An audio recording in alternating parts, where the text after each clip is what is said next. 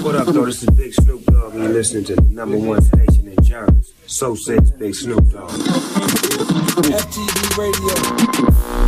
Hey, yo, this the one and only Pete Crack. We live in effect down Badlands, North Philly. Shout out my brothers from FTV Radio. Ring, let's go. Yo, one, two, one, two, one, two, it's the great Goldini. I know what it is right now. He shot at TV radio, right in your hood, baby. This is gonna be seen. Y'all already know what I'm doing. Right now, you're tuned to FTV.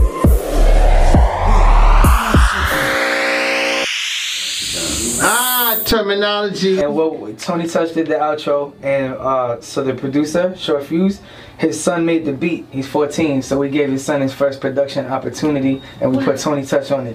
Wow. His first placement is Oh. with Terminology and Tony Touch. Pretty solid for a 14 year old kid. That's yes. Tony do like a radio thing where he was kind of like chopping it up with me on the radio. Oh, Wow. And we- It was staged. We did it for the album, but that's that was a Yeah, concept. no, you it know? came. We've done a few Yeah. things together. Wild over the Puerto years. Ricans was the classic that we did. Me and him. Wild have a song Puerto called Rican. Classic album right there. Limited edition.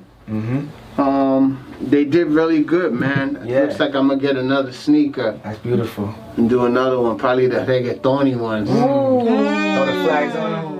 Yeah, with Mm-hmm. Stuff the like that. reggaetoni, it'd be like more like the red and white. Yeah, theme. yeah. Okay. That's dope. But uh, yeah, That would you be know, dope. they did a, turntables on the tongue though. That's hard. yeah, they Yeah. came out alright. I sent Static some. Yeah, I you know, seen I that. gotta get you a pair. you Yeah, know. definitely. I need mine. They- they- I love that album. Yes. I love, and I'm actually happy that your other album is back on streaming. It just Yes, Peacemaker 3 is up online again, and you're on that album. I'm on that, We yeah. did the R Shucks record. Yeah, that, yo, they went crazy for that. Like my fans, they they that was one that they gravitated towards heavy. Like they felt they felt me on that one. you know? Yeah, Right. yo, we sometimes got I a do thing on stuff that shit. goes a little under the under the radar, Right. but they, they gravitated towards that. That one. record did its thing, yo. So that's why I knew it wasn't on streaming because I went to I went to hear it one day and it was down, Yeah. and then I seen you announce that it was back. So I'm Yeah, yeah, I had to um do some, you know, m- you know, bobbing and weaving and Yeah. shaking and hustling. And, uh, we, It's hip got, hop.